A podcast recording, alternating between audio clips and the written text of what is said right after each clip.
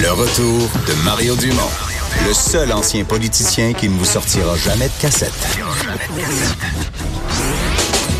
Mario Dumont et Vincent Dessureau. Cube Radio. Alors, Vincent, dans l'actualité, il y a François Legault qui a eu à commenter. Ça faisait déjà euh, deux jours que c'était dans l'actualité, mais le premier ministre n'avait pas été interpellé là-dessus. Euh, la situation du petit frère, le jugement dans le dossier du petit frère de la martyre de Granby. Oui, il a réagi comme euh, tu sais, on a lu, je l'ai lu des extraits de ce jugement-là, puis c'était très difficile dans certains cas à, à- lire les propos qui racontaient, donc les propos du juge racontant les sévices, euh, donc euh, vraiment une misère euh, dans- que, que dû endurer ce petit garçon qui a aujourd'hui euh, 5 ans, qui a fait donc qui a été remis à la, à la DPJ. Le premier ministre François Legault qui promet d'agir pour mieux protéger les enfants, c'est ce qu'il a dit aujourd'hui. Lui qui s'est dit profondément attristé euh, de, de lire donc de cette décision, euh, comme quoi le petit frère de la fillette martyre de Granby avait subi plusieurs sévices. Il dit comme tous les Québécois, je suis profondément attristé par les jugements très troublants et accablants du juge Gervais sur la DPJ de l'Estrie. On sait qu'il y a eu un sévère blâme fait envers la, DPJ et son suivi de ce dossier-là. Il dit ça doit et ça va changer, faisant référence entre autres euh, au euh, bon euh, bon évidemment au, à ce qui suit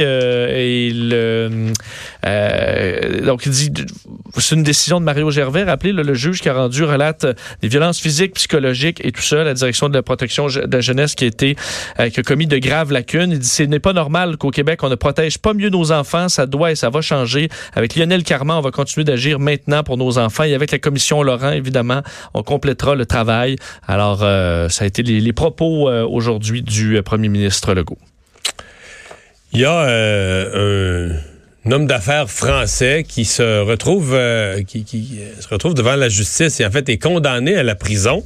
Euh, mais si on parle de lui au Québec, c'est qu'il était un notaire, il était aussi un notaire dans les cantons de l'Est que Jean Charest avait nommé au Conseil d'Hydro-Québec. Oui, et on en parle aujourd'hui pour de, en fait, pas très bonne raison.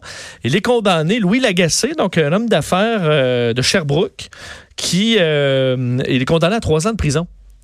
Alors, Par la justice française. par la justice française, 375 000 euros d'amende pour faillite et abus de biens après euh, la liquidation en 2012 d'une société qu'il avait rachetée en 2005 en, en Bretagne. C'est quand même un peu technique, mais en gros, il a siphonné là, lors d'une euh, d'une faillite à peu près 30 millions de dollars avec des euh, entre 30 autres des- millions. 30 millions de dollars. 30 millions. 30 millions. Euh, grâce à Pas 30 000, là. oui, 30 millions euh, qui, euh, bon, reliés à des, euh, à des licenciements euh, de, de 39 personnes là-dedans. Alors, Louis Lagacé, qui est à la tête du groupe canadien GPV, spécialisé dans les télécommunications, a, a été, euh, euh, n'était pas présent, donc, au moment de la sentence, puisqu'il- a été opéré récemment. C'est ce que son avocat a donné comme justification. Lui qui se déplace maintenant en, en fauteuil roulant. Alors, bon, une, une enquête qui le mène comme ça à se rendre en prison pour trois ans. Lui plaide son, son, son innocence à tout craint, mais tu Oui. sais que euh, le Conseil d'Hydro-Québec, c'est une des deux sociétés d'État les plus importantes du gouvernement, avec la Caisse de dépôt. Je veux dire, c'est les, pour moi, là, où tu peux nommer des gens là, au Conseil, c'est la Caisse de dépôt et Hydro-Québec qui sont les plus sensibles, là, plus que l'Auto-Québec, plus que La SAQ. la SAQ, ben oui, oui, c'est pas comparable. C'est plus gros c'est plus sensible. Et, et je sais pas au total combien Jean Charest a nommé de monde, parce que tu sais, tu nommes pas toutes les semaines des gens au conseil d'hydro. Les gens font des longs mandats, euh, même des gens qui avaient été nommés par l'ancien gouvernement, tu mets pas tout dehors. Là, tu sais, je veux dire, les gens sont pour des mandats. C'est, c'est un conseil d'administration sérieux. Donc, quand un poste devient vacant, tu fais une nomination. Il y en a quand même, sur les neuf ans que Jean Charest a été au pouvoir, en fait, plus que, plus que neuf ans ou onze, euh, oui, neuf ans qu'il est au pouvoir, il y en a deux qui sont allés en prison. Gilles Vaillancourt, Oui. puis c'est M. Lagacé. C'est comme un taux de plus de 20% de prisonniers. mettons, ouais. Mettons qu'il y en Chez, a euh, 10-12, ouais, c'est ça, c'est un pourcent. C'est quand même... mais Il n'y a pas beaucoup de CA, euh, mettons, de grandes entreprises ou de grands consortiums qui ont un 20% de prisonniers là, dans les, mettons, ben, leurs les c'est- 20 dernières années de leurs membres du CA. Ben, avec- l'autre dossier de Marc Bibot, là, mais tu mets ça dans la balance, c'est quand même toute une affaire. Parmi les gens que tu as choisis, parmi les gens que tu as triés sur le volet, là, pour ne nommer que la crème de la crème au conseil d'administration de ta société d'État la plus précieuse, là, une des plus stratégiques, ben, il y en a deux qui ont fait de la prison dans les années subséquentes. Enfin. Ce que lui a 10 jours pour faire appel. D'ailleurs, tu l'as dit, euh, clame son innocence. Alors, on verra la suite des procédures, mais euh, c'est ça.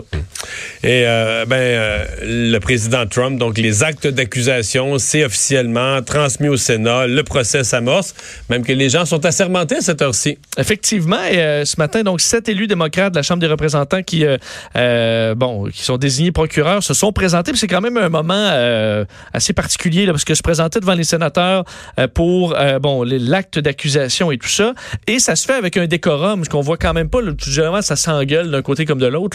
C'est un peu triste des fois ce qu'on voit à la Chambre des représentants ou au Sénat. Mais là, d'abord, le juge en chef de la Cour suprême est là. Oui. Et un sergent d'armes qui leur a dit, il dit à la Chambre haute donc du Congrès, que vous devez garder le silence sous peine d'être emprisonné. Ah oui? Oui. Alors là, silence pour une rare fois, ou Adam Schiff, donc le porte-parole qui sera le procureur en chef de ce, euh, de ce procès. Un grand Euh, ami de M. Trump. oui, ben, non, effectivement, il euh, Shifty pas- Ouais, il son, le déteste, mais son ça sera- surnom. Il le déteste, mais ça sera pas mieux à la fin de la, ça, ça sera pas amélioré à la fin de la semaine prochaine. là. Mais donc là, de façon très solennelle, évidemment, parce que c'est un moment, c'est arrivé seulement trois fois dans, dans, dans l'histoire, il, a, il a expliqué que Donald Trump a agi d'une manière contrainte à la confiance placée en, en- en un président et subversive pour la conduite du gouvernement, alors qu'il lisait donc les deux euh, chefs d'accusation contre Donald Trump sur abus de pouvoir et entrave au travail du Congrès.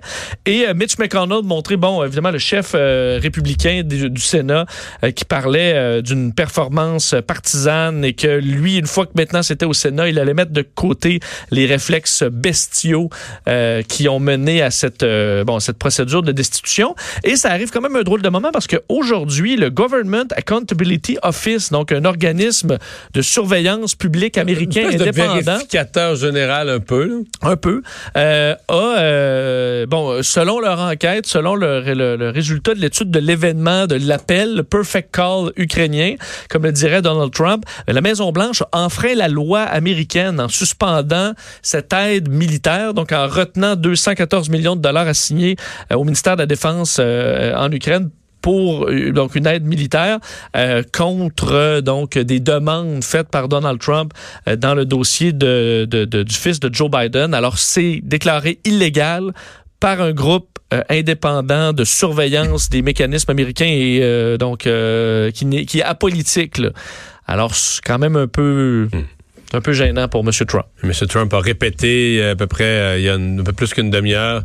Je viens de. I, I just got impeached. J'ai j'ai vécu l'impeachment pour avoir fait un perfect phone call, un appel téléphonique parfait. Euh, tu vois, à cette heure-ci, il y a 58 000 personnes qui ont aimé ce message de M. Trump et 13 000 qui l'ont partagé. Ouais. Ça a été ce même phone call, perfect phone call a été déclaré comme étant euh, illégal euh, selon la loi par. euh, Comment il peut être à la fois perfect et illégal, ça c'est? Peut-être parfaitement illégal. OK, c'est peut-être ça.